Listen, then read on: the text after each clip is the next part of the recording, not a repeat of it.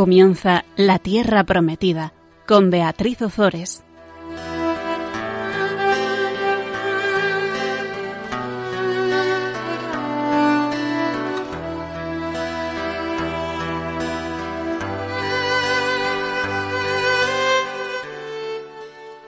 Buenas tardes, queridos oyentes de Radio María.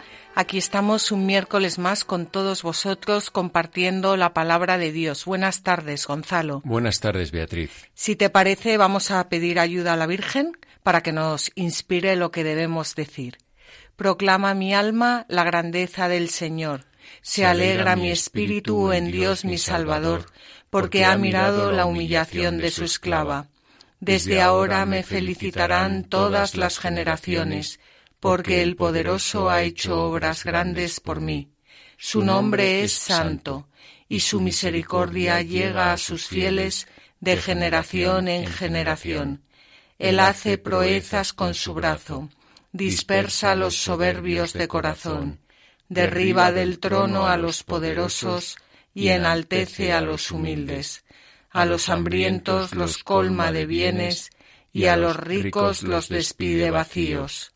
Auxilia a Israel su siervo, acordándose de la misericordia, como lo había prometido a nuestros padres, en favor de Abraham y su descendencia por siempre.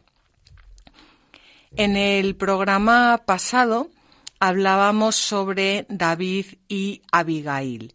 Vimos cómo el profeta Samuel muere y cómo la historia de la salvación continúa con, eh, con David como protagonista.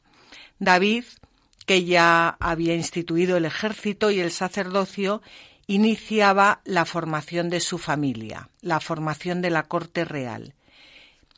David eh, conoce así a Abigail, que en ese momento era la mujer de Nabal, y vimos cómo eh, Nabal muere y David contrae matrimonio con Abigail. Ahora vamos a comentar el último encuentro entre Saúl y David. Estamos ya cerca de terminar el primer libro de Samuel. Nos queda muy poquito. Seguramente lo terminaremos en el próximo programa o, si no en el siguiente, pero ya no, no nos queda nada. Y vamos a ver ahora, como decíamos, el último encuentro entre Saúl y David. Vimos en el capítulo 24, ¿os acordáis?, cómo mm, Saúl eh, se encontraba con, con David en una cueva cuando Saúl entraba a hacer sus necesidades y David pudo haberlo matado y no lo hizo. Después vimos lo que acabamos de, comentar, el episodio de Nabal y Abigail, y ahora en el capítulo 26 tenemos un nuevo encuentro entre Saúl y David que tiene muchos puntos de contacto con el que narramos, con el que comentamos en el capítulo 24. De todas formas, también tiene cosas distintas. Esta nueva confrontación con Saúl no es casual como, como, la de la cueva, ni tampoco va a tener lugar en una cueva, sino que va a ser intencionada y va a tener lugar al aire libre en el campamento militar. Abner y los soldados encargados de la seguridad del rey Saúl se quedan dormidos y no cumplen su misión de velar por el rey. En cambio, es David una vez más quien garantiza la vida de Saúl. Bueno, el texto pone de manifiesto una vez más la compasión y la misericordia de David hacia Saúl, a la vez que resalta la figura del futuro rey, porque la misericordia es una, es, perdón, es una perfección propia de Dios y por tanto una virtud que debe usar todo representante suyo y todo el que se quiera parecer a él. Y así lo vemos en el Evangelio de San Lucas, capítulo 6, versículos 35-36. Amad a vuestros enemigos, haced el bien y prestad sin esperar nada por ello, y será grande vuestra recompensa, y seréis hijos del Altísimo, porque Él es bueno con los ingratos y con los malos Sed misericordiosos como vuestro Padre es misericordioso. A mí antes de continuar, Gonzalo, em, hay algo que mientras preparaba este, este programa me llamaba mucho la atención, pero me llamaba mucho la atención para hacer una meditación personal. Estamos viendo cómo, eh, bueno, estamos viendo y vamos a ver cómo mm, David va a tener mm, dos oportunidades claras, pero muchas más, de haber matado a, Saúl. Vemos que, que, David es una persona que ejerce la misericordia. Y sin embargo, veremos que, que más adelante David va a llegar a cometer unos pecados abominables que no van a tener nada que ver con, con, la, con la misericordia.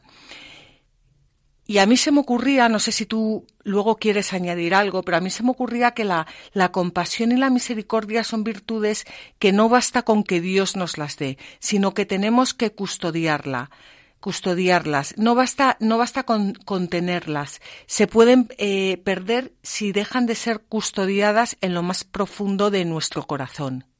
Y de hecho, el decálogo que bueno, en, hace muchos programas hablamos sobre, sobre el decálogo, sobre los diez mandamientos, sobre las diez palabras de, de, amor que Dios nos da para que podamos tener un encuentro con Jesucristo. A mí siempre me gusta explicarlos al revés, porque el noveno mandamiento habla de no codiciar a la mujer de tu prójimo y el décimo de no codiciar sus bienes cuando, cuando, cuando estos mandamientos son incumplidos, en lo profundo del corazón, porque no habla de cometer actos ni de, habla de, de, no, no codiciar en, el, en lo más profundo de tu corazón. Cuando, cuando estos mandamientos, cuando, cuando el corazón se abre a aquellas cosas que ofenden a Dios y que Dios nos ha dicho que no hagamos por, para, por nuestro bien y por nuestra propia felicidad, vienen el resto de, de, de, los pecados. Se abre el corazón al, al, pecado.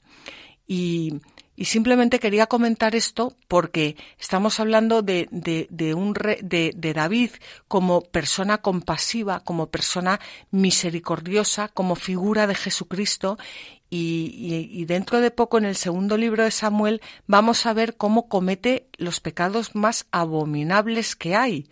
Y, quería meditar esto porque también nos pasa, nos pasa, pues como decía San Pablo, nos pasa esto un poco a todos. Eh, San Pablo decía, eh, hago lo que, lo que no quiero y eh, no sé si tú quieres añadir algo, pero a mí es, me, me, me ha dado mucho que meditar.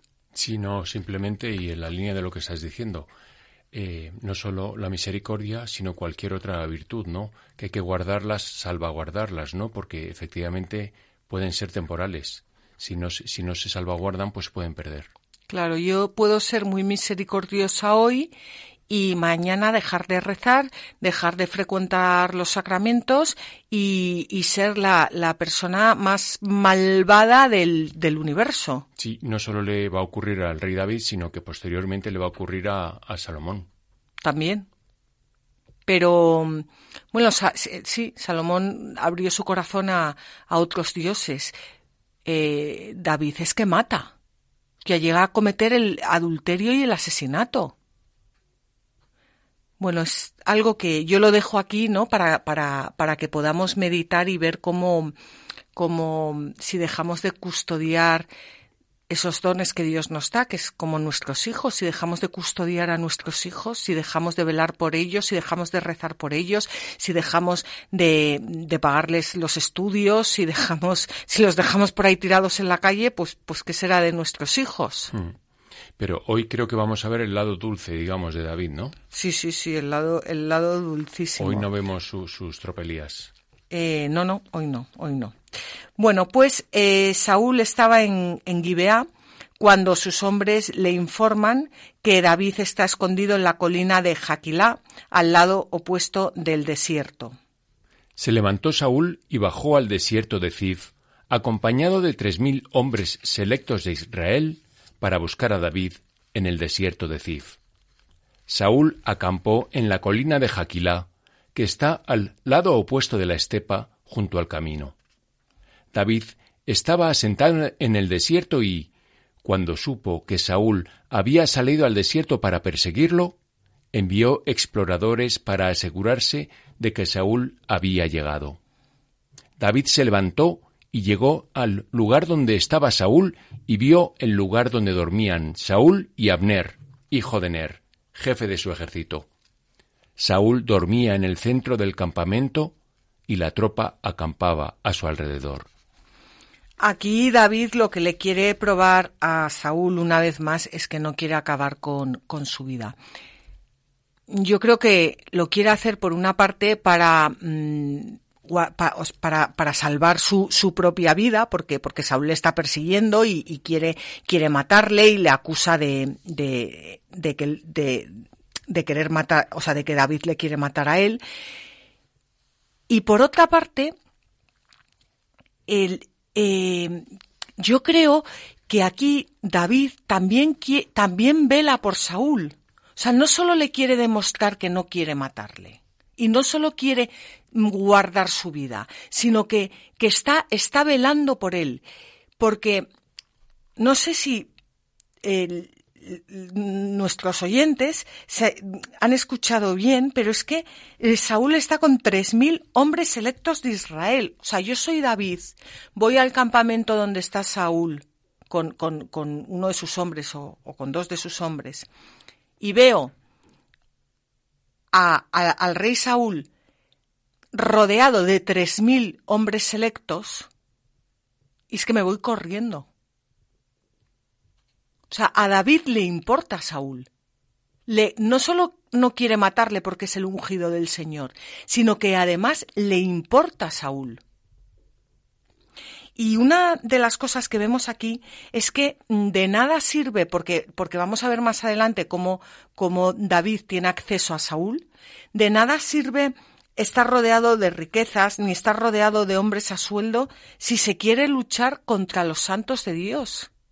Fíjate tú, tres mil hombres selectos. Tiene ahí un ejército que, que, que, vamos, debe de tener de todo, cocineros, eh, personas que, que, de todo, todo, todo, todo. Y David es capaz de llegar donde está Saúl. Porque David está luchando con las armas de Dios. Y cuando uno lucha con las armas de Dios, lucha para llevar a, sus enemigos al reino de los cielos. Y en cambio Saúl hace tiempo que dejó a Dios de lado y está luchando con sus propias armas. ¿Eh? Bueno, vamos a ver lo que ocurre. David habló a Ahimelech, elitita, y a Abisai, hijo de Seruyá, hermano de Joab, y les dijo, ¿Quién quiere bajar conmigo al campamento donde está Saúl? Abisai respondió, Yo bajaré contigo. David y Abisai llegaron donde la tropa de noche y encontraron a Saúl acostado durmiendo en el centro del campamento con su lanza a su cabecera clavada en tierra. Abner y la tropa estaban acostados a su alrededor. Pues David fue con, con Abisai. Abisai era su sobrino. Sí y, ahí se va. Dos hombres, dos, solo dos. Jesucristo más adelante nos enviará de dos en dos. ¿Eh? Con dos llega. No quiere que vayamos solos, pero tampoco necesitamos multitud. ¿Eh? Bueno, pues va con, va, va con su, con su sobrino, porque Seruyá era hermana de David, por lo tanto, Abisai y Joab son sus sobrinos. Y el hecho de que los dos lleven el, el apellido como apellido el nombre de la madre y no del padre, se explica según unos porque el padre no fuera israelita y según otros para destacar su pertenencia a la casa real de David. Pero sea como sea, Abisai y Joab son sobrinos de David, hijos de, eh, de hermana de, de David. Bueno, pues David baja al campamento de Saúl con su sobrino y, como ya hemos dicho, Saúl está con tres mil hombres selectos de Israel. Y vamos a ver lo que Abisai le dice a David. Abisai dijo a David, Dios pone hoy a tu enemigo en tus manos. Déjame ahora clavarle en tierra con su lanza. No necesitaré repetir el golpe. Pues Abisai quiere hacer algo que no le corresponde hacer a él. le dice a David que Dios pone a su enemigo en sus manos y es él el que quiere clavarle en, en tierra con su lanza. Vamos a ver. Dios ha puesto a Saúl en manos de David, no de su sobrino. ¿Cuántas veces nosotros nos metemos donde nadie nos llama? ¿Cuántas veces Dios llama a un hombre, como en este caso a David, a hacer algo, lo que sea, a matar, bueno, a matar no, a no matar a alguien, a, y, cómo nosotros nos queremos eh, meter en medio porque queremos, no, no tenemos la paciencia suficiente que exige lo que tiene que hacer David, pero el elegido es David, no es su sobrino y queremos acabar todo matando a golpetazos a todo el mundo. ¿Eh? Bueno, vamos a, vamos a hacer un pequeño descanso musical y continuamos con, con David y con Abisai.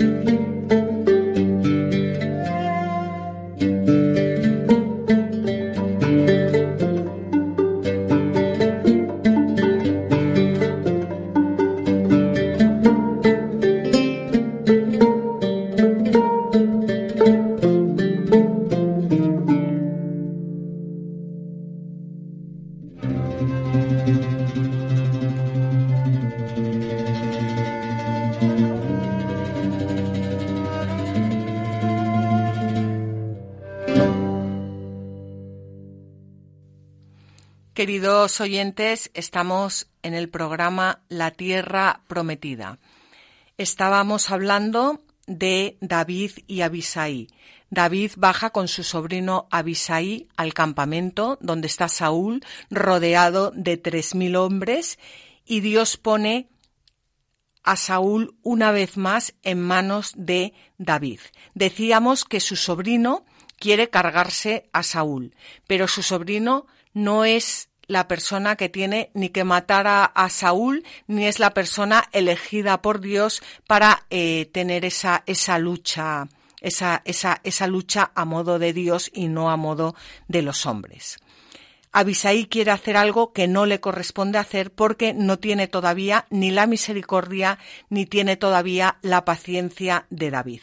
Vamos a leer un comentario de San Gregorio de, de Nisa que nos habla de, de las veces que Dios pone a Saúl en manos de, de David. Y vamos a ver qué comenta él sobre la acción del Espíritu Santo. Por dos veces se le presentó a David la oportunidad de matar a su enemigo. Una vez, en la cueva, Saúl cayó de forma imprevista en las manos de David.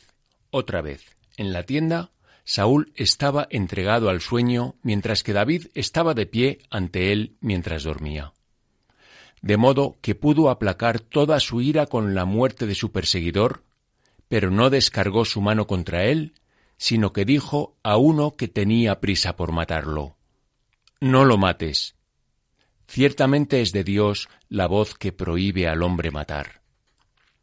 Por esta razón, así como quienes intentan hacer más claras las inscripciones sobre piedra graban profundamente los caracteres, golpeando repetidamente con el cincel y soplando sobre lo grabado, así también el Espíritu Santo intenta, por el camino de una repetición continua, hacer más precisa y más visible en la estela de nuestra memoria esta gran enseñanza, de modo que, cuando se levanten las pasiones, podamos reconocer esta estela grabada en nosotros clara e inconfundiblemente.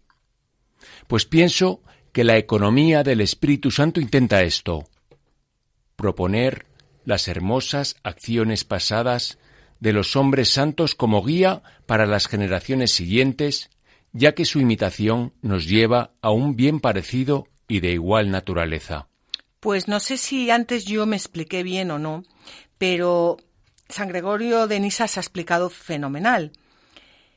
Y dice que, dice aquí eh, que el Espíritu Santo intenta, por el camino de una repetición continua, hacer más precisa y más visible en la estela de nuestra memoria esta gran enseñanza, de modo que, cuando se levanten las pasiones, podamos reconocer esta estela grabada en nosotros clara e inconfundiblemente.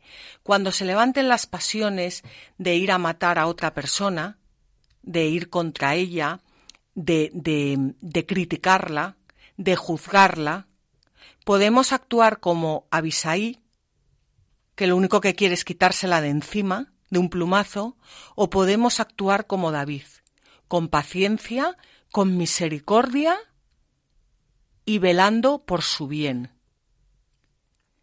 Y por eso el Espíritu Santo graba en, en, nuestras, en nuestros corazones. Por eso San Gregorio de Nisa dice que la economía del Espíritu Santo intenta exactamente esto, proponer las hermosas acciones pasadas de los hombres santos como guía para las generaciones siguientes. Y no nos está proponiendo el Espíritu Santo la acción de Abisaí, sino que nos está proponiendo la acción de David. Y por eso dos veces nos narra que David tenía a Saúl en sus manos. Y las dos veces se compadeció de él y, tuvo misericordia de él y lo respetó como al ungido del Señor, aunque el otro intentaba matarle y aunque el otro intentaba ir a por él y aunque el otro le calumniaba y aunque el otro todo.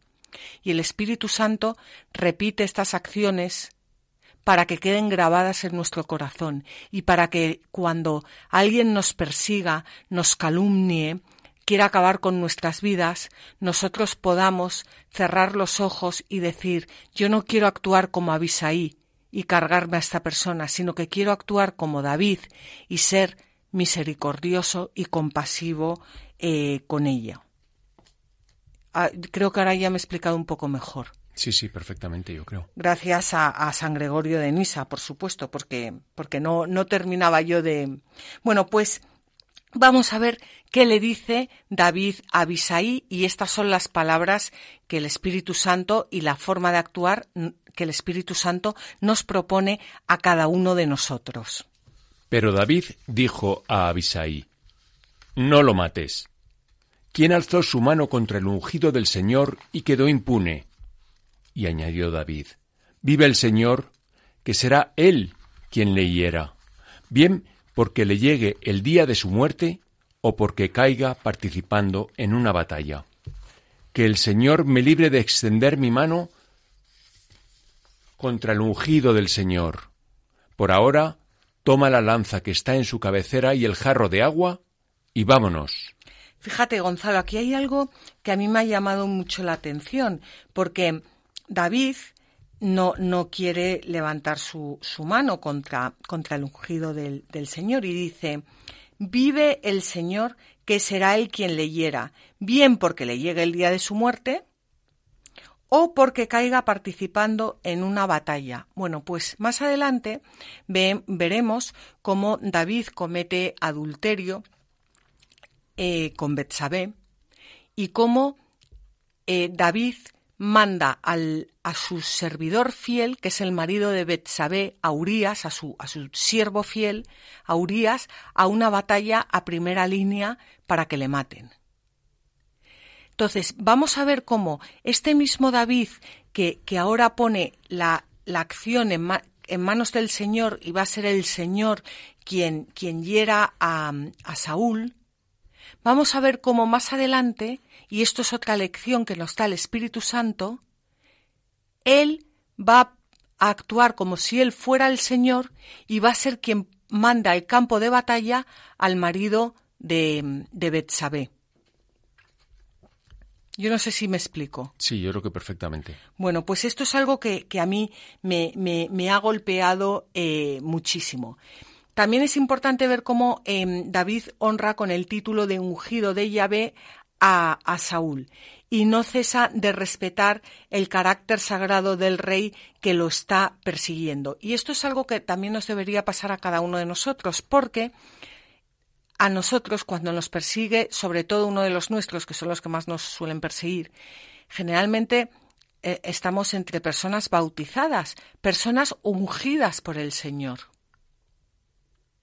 Antiguamente se ungía a los sacerdotes, a los profetas y a los reyes, pero es que ahora se nos unge a todos por el bautismo.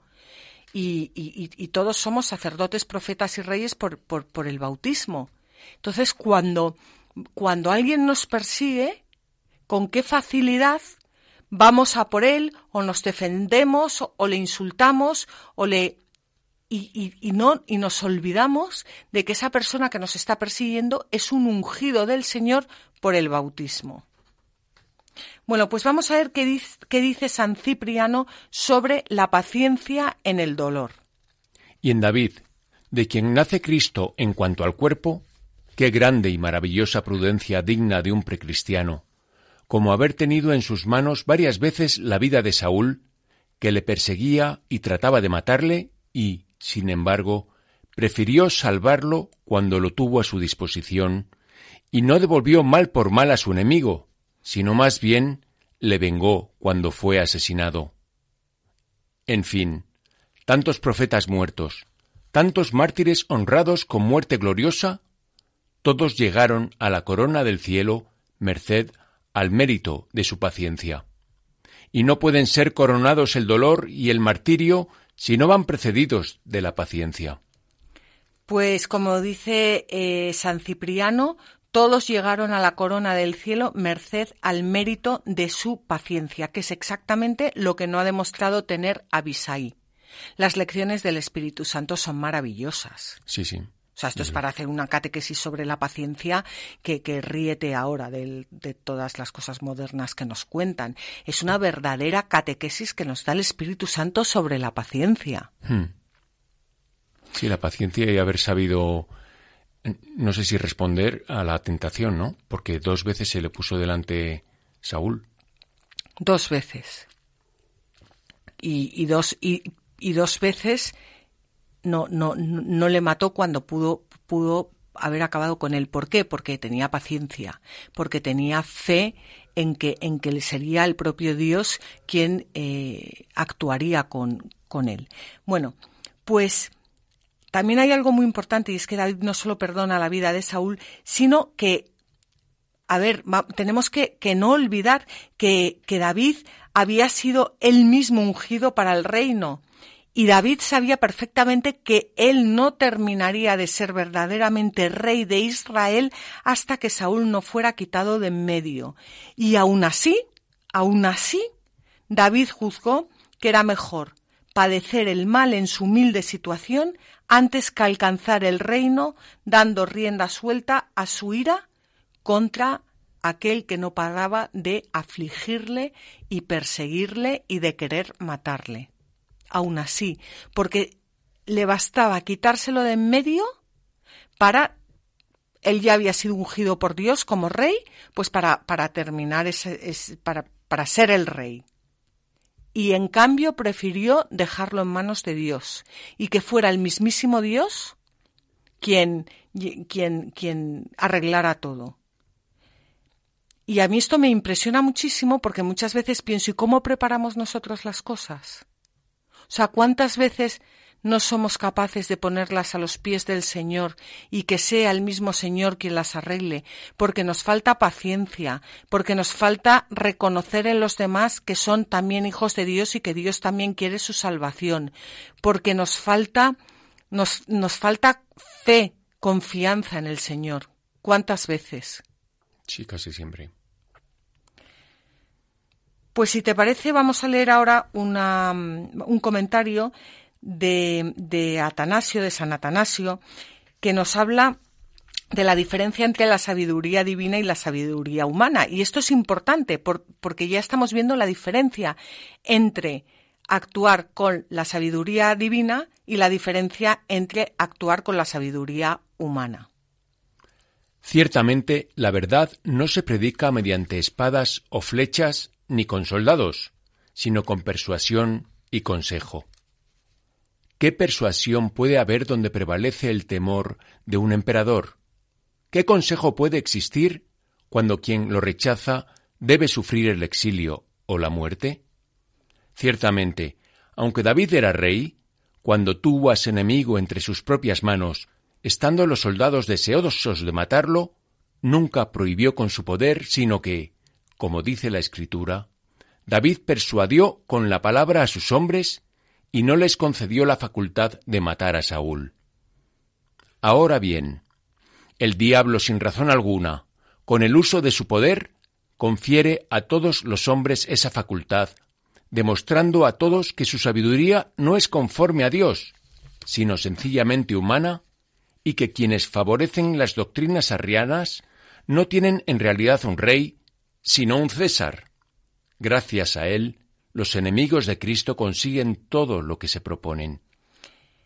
El arrianismo era una herejía cristiana del siglo III después de Cristo que niega la, la, divinidad de Jesucristo y que fue condenada en el concilio de Nicea en el año 325. Fijaos, cuando una persona niega la divinidad de Jesucristo, al final no tiene un rey, que es Jesucristo, tiene un César, que es el demonio. Cuando quitamos a Dios de en medio, nuestro, nuestro rey se convierte en un César, en un tirano, que es el, el, demonio. Es que es, sí, sí. es muy impresionante este, este, este comentario. Cuando seguimos a Jesucristo y nos llenamos de su sabiduría, actuamos como David. Cuando eh, quitamos a Dios de en medio y seguimos al demonio, pues actuamos como Saúl. ¿Quién, ¿quién era el rey de Saúl? El demonio. Porque había quitado a Dios de su vida. O estáis conmigo o estáis contra mí, dice Jesucristo. Sí, sí, completamente. Vamos a, vamos a hacer ahora una pequeña pausa musical y continuamos.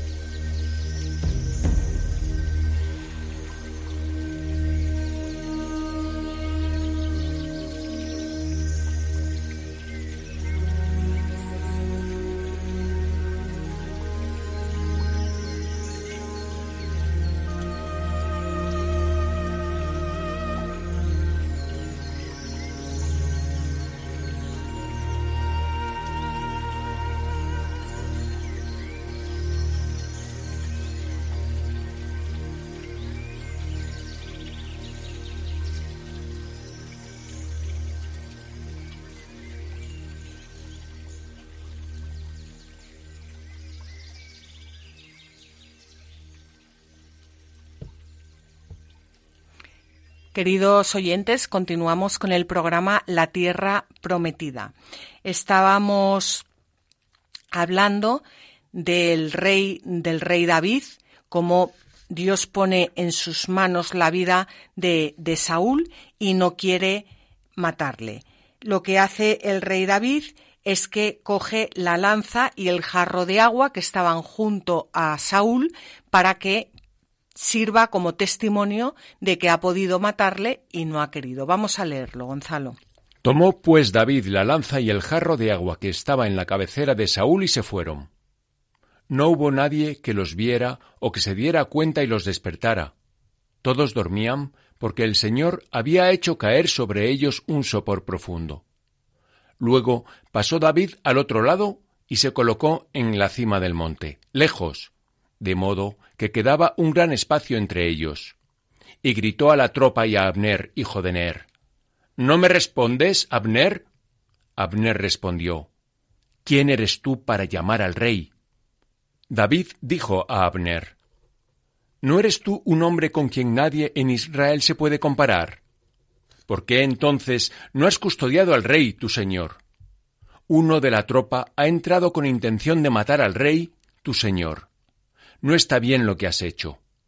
Por vida del Señor, que sois reos de muerte por no haber custodiado a vuestro Señor, al ungido del Señor. Y ahora, vete a ver dónde está la lanza del rey y dónde el jarro de agua que estaba en su cabecera. Fijaos eh, la, la pregunta que le hace David a Abner. ¿Por qué entonces no has custodiado al rey tu Señor? Y esta misma pregunta nos la hace Jesucristo desde la Jerusalén celeste a todos nosotros. ¿Por qué no has custodiado al rey tu Señor? ¿Cuántas veces no custodiamos a un niño pequeño, cuántas veces no custodiamos nuestros dones, cuántas veces no custodiamos a las personas más débiles que tenemos a nuestro alrededor. Fíjate hasta el punto de que San Beda explica el significado tipológico del pasaje y dice que la llamada de David a Abner desde la cima de la montaña significa a Jesús que en su reino celestial predica a la gente de Israel por medio de sus apóstoles. ¿Eh? Y ahora vamos a ver la reacción de Saúl. Saúl conoció la voz de David y dijo, ¿No es esta tu voz, hijo mío, David? Y dijo David, Mi voz es, Señor mío, mi rey. Y continuó, ¿Por qué razón mi Señor persigue a su siervo? ¿Qué he hecho o qué maldad hay en mí?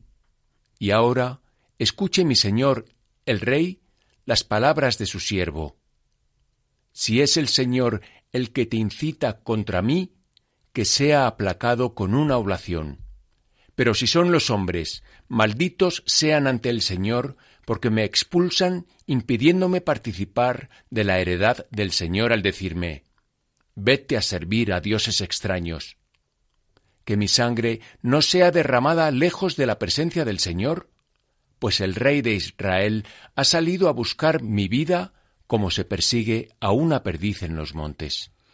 Fíjate, David aquí le pregunta a Saúl que por qué le persigue. Y entonces es, este es el planteamiento de David que tiene la sabiduría de Dios. Si la persecución contra él es ordenada por Dios, ya que Saúl es también el ungido del Señor, si, es, si Dios realmente lo quiere, David está dispuesto a ofrecerla en sacrificio a, ofrecer, eh, a ofrecerse a sí mismo en, en sacrificio para que Dios lo, lo, lo acepte en expiación de sus culpas. O sea, es impresionante. Si tú me persigues, si me quieres matar, matar, porque, porque Dios, porque es la voluntad de Dios, yo me ofrezco en sacrificio para expiar mis culpas. Ahora bien,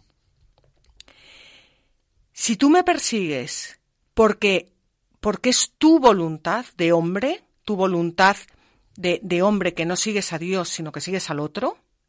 O sea, si no es la voluntad de Dios,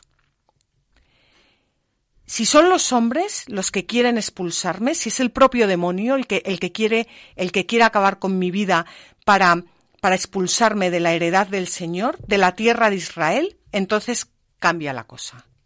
Porque desterrar a David de la heredad del Señor significa excluirle del culto de Yahvé e insinuarle la apostasía. Es, es muy impresionante, ¿eh? Sí, sí, ya lo creo. Si es voluntad de Dios, yo me ofrezco en sacrificio en expiación de mis pecados. Si no es voluntad de Dios, me estás echando de, de la tierra prometida. ¿eh? Y, y si me echas de aquí, yo no podré seguir dando culto al Señor.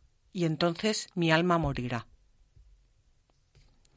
Entonces, David ve claramente este peligro y teme mucho más el peligro de ser desterrado que el de la espada. Y por eso eh, toma, toma esta, esta, eh, esta resolución de dar su vida si realmente es la voluntad del Señor. Y San Efrén de Nisibi hace una comparación entre lo que le ocurre a David y lo que le ocurre a su hijo, a su hijo con mayúscula, nuestro Señor Jesucristo. Vamos a leerla. La envidia persiguió, persiguió a David y los celos a su hijo. David fue rodeado en la profundidad de una cueva y el hijo de David en los infiernos. Se pensaba que David era culpable y el hijo de David derrotado, pero es Saúl el culpable y quien fue reprendido. También la muerte fue vencida y destruida. David gritó, ¿Dónde está tu lanza, rey? Y el hijo de David, ¿Dónde está tu victoria, oh muerte? Saúl envió su lanza contra David, y aunque no le tocó, la pared fue testigo de su golpe. También los perseguidores arrojaron la lanza contra el hijo de David, y aunque su poder no fue dañado, su cuerpo fue testigo del golpe. Bueno, estos son los santos padres de la Iglesia que ven siempre todo el Antiguo Testamento como prefiguración del Nuevo y está claro que David era prefiguración de Jesucristo, pero no era Jesucristo. Y Jesucristo en este caso es el hijo de David. Claro. Bueno, pues vamos a ver qué le responde Saúl. Saúl respondió, He pecado. Vuelve, hijo mío, David. Nunca más te haré ningún daño, puesto que mi vida ha sido apreciada hoy ante tus ojos. Es claro que he actuado como un necio y que estaba muy equivocado. Saúl realmente es una persona cobarde, envidiosa, amargada. Hemos dicho que había dejado a Dios de lado y que, eh, por tanto, servía al demonio y solo sabe pedir perdón cuando se ve amenazada de muerte, pero en cuanto pasa el peligro se olvida rápidamente de lo que ha dicho. Hmm. Y esto también es una mm, gran enseñanza para todos nosotros. Sí. ¿Eh? Sí, que nos acordamos de Santa Bárbara cuando truena. Sí, exactamente. Y vamos a ver lo que le dice David. Respondió David, Aquí está la lanza del rey, que pase uno de tus criados y se la lleve el Señor pagará a cada uno según su justicia y su fidelidad. El Señor te ha entregado hoy a mis manos, pero yo no he querido extender mi mano contra el ungido del Señor. Del mismo modo que tu vida ha sido grande hoy ante mis ojos, que también mi vida lo sea ante los ojos del Señor y me libre de todo peligro. Bueno, eh, vuelvo a decir, esto es una gran enseñanza. El Señor pagará a cada uno según su justicia y su fidelidad. La misericordia se ríe de la justicia, dice el Salmo, pero claro, esto bien, bien entendido significa que es que es que la misericordia, el amar a Dios sobre todas las cosas y al prójimo como a uno mismo es la mayor justicia que hay sobre la tierra. Pero claro, para eso hay que amar, como decía San Agustín, ama y haz lo que quieras. Pero amar de verdad. Complicado. Sí, complicado. Bueno, pues el arrepentimiento, la contrición del corazón y la obediencia de David a la voluntad de Dios aseguraron su misericordia a los ojos de Dios. Y vamos a ver qué dice San Agustín. En la Escritura leemos tanto los pecados de David como las obras buenas que realizó está suficientemente claro en qué radicaba su fuerza o a qué se debían sus victorias. Claro, no a la ceguera malintencionada con que Fausto se abalanzaba contra los libros y varones santos, sino a la sabiduría piadosa, gracias a la cual se pueden juzgar y discernir la autoridad divina y los méritos de los hombres. Dios reprochó a David más cosas que el mismo Fausto. Pero allí se halla asimismo el sacrificio de la penitencia. Allí la incomparable mansedumbre, incluso hacia un enemigo sumamente cruel y atroz, a quien cuántas veces cayó en sus poderosísimas manos, tantas veces le dejó marchar ileso de sus manos piadosísimas. Allí la memorable humildad bajo los azotes de Dios, y la cerviz regia tan sumisa al yugo del Señor. Pues aquí, aquí está la clave que nos enseña San Agustín, en qué radicaba la fuerza y a qué se debían las victorias de, de David. Y dice, no en la ceguera malintencionada con que Fausto se abalanzaba contra libros y varones santos cuando los perseguía, ¿no? No en esa ceguera malintencionada que viene del demonio, no en eso, sino en la sabiduría piadosa, en la que viene de Dios. Ahí estaba la fuerza, la fuerza a que se, eh, y, el, motivo de vencer de sus victorias. ¿Eh? Es que es, es, impresionante. Y decimos, hemos dicho a lo largo de este programa, que, que David va a pecar mucho. ¿eh? Pero también nos dice San Agustín, el sacrificio de la penitencia volverá su corazón a Dios. No solo es la sabiduría divina, sino que porque somos hombres, cuando pecamos, el sacrificio de la penitencia vuelve nuestro corazón a Dios y nuestros ojos a la sabiduría divina. Es impresionante. O sea, porque vamos a ver luego el arrepentimiento de David. Sí. ¿Eh? Y sobre todo que, es importante es esta clave para poder entender después al rey David y para poder entender nuestras vidas, porque nosotros somos otro rey David. Esto está escrito para cada uno de nosotros. Sí, bueno, claro, es caer y no caer y luego caer y luego la penitencia, ¿no? Y luego volver a caer. Exacto. Pero fíjate, esta, aquí encontramos la doctrina esencial del Padre Nuestro y de todo el sermón de la montaña. En, estos versículos que hemos visto, eh, el Señor pagará a cada uno según su justicia y su fidelidad. Y, dice David, y, por eso yo no he querido extender mi mano contra el, ungido del, Señor. Y así, em, mi vida, igual que, tu vida ha sido grande ante mis ojos, que también mi vida lo sea a los ojos del Señor y me libre de todo peligro. Y, así lo dice Jesucristo, lo vemos en el, en, el, en el Evangelio de San Mateo, por ejemplo.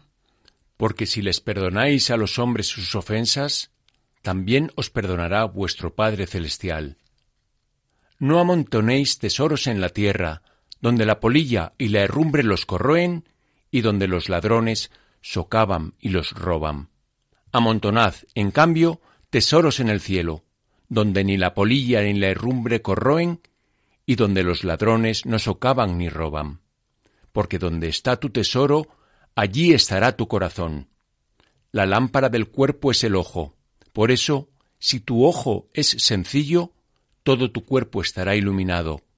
Pero si tu ojo es malintencionado, todo tu cuerpo estará en tinieblas. Y si la luz que hay en ti es tinieblas, qué grande será la oscuridad. Y también en el Evangelio de Lucas. No juzguéis y no seréis juzgados. No condenéis y no seréis condenados. Perdonad y seréis perdonados. Dad y se os dará. Echarán en vuestro regazo una buena medida, apretada, colmada, rebosante, porque con la misma medida con que midáis, se os medirá. Y vamos a ver qué le dice Saúl a David. Saúl dijo entonces a David, Bendito seas, hijo mío, David, todo lo que emprendas lo alcanzarás. David se marchó por su camino y Saúl volvió a su casa. Bueno, pues esto explica por qué Dios llama a David un varón según sus corazones, perdón, según su corazón, y no deja de colmarlo de bendiciones. O sea, a este, a este monstruito de Saúl ha conseguido con su actitud sacarle bendiciones. Hmm. Sí, sí. Fíjate si nosotros con nuestra actitud consiguiéramos sacar bendiciones por ejemplo, a los políticos. Hmm. Pues sería estupendo. Sí. O a las personas que nos rodean.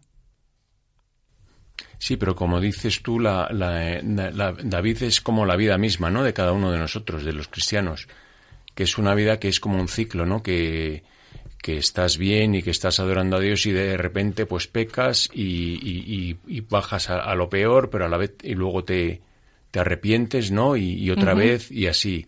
O sea, somos débiles, pero la, la cuestión es levantarse cada día, ¿no? Parece. Y tener los ojos fijos en el Señor, día y noche. Bueno, pues hemos llegado ya al, al, final del programa. El próximo programa será dentro de, de 15 días, el miércoles 7 de octubre.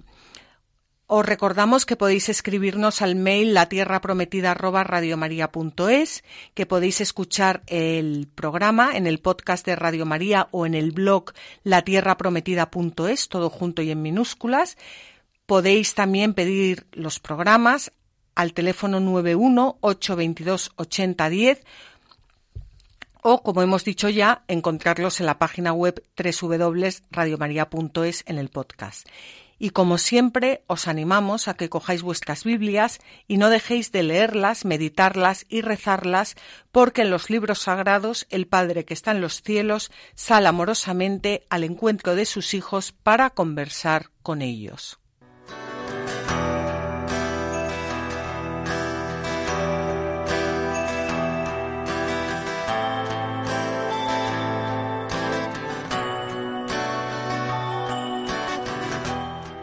Así concluye La Tierra Prometida con Beatriz Ozores.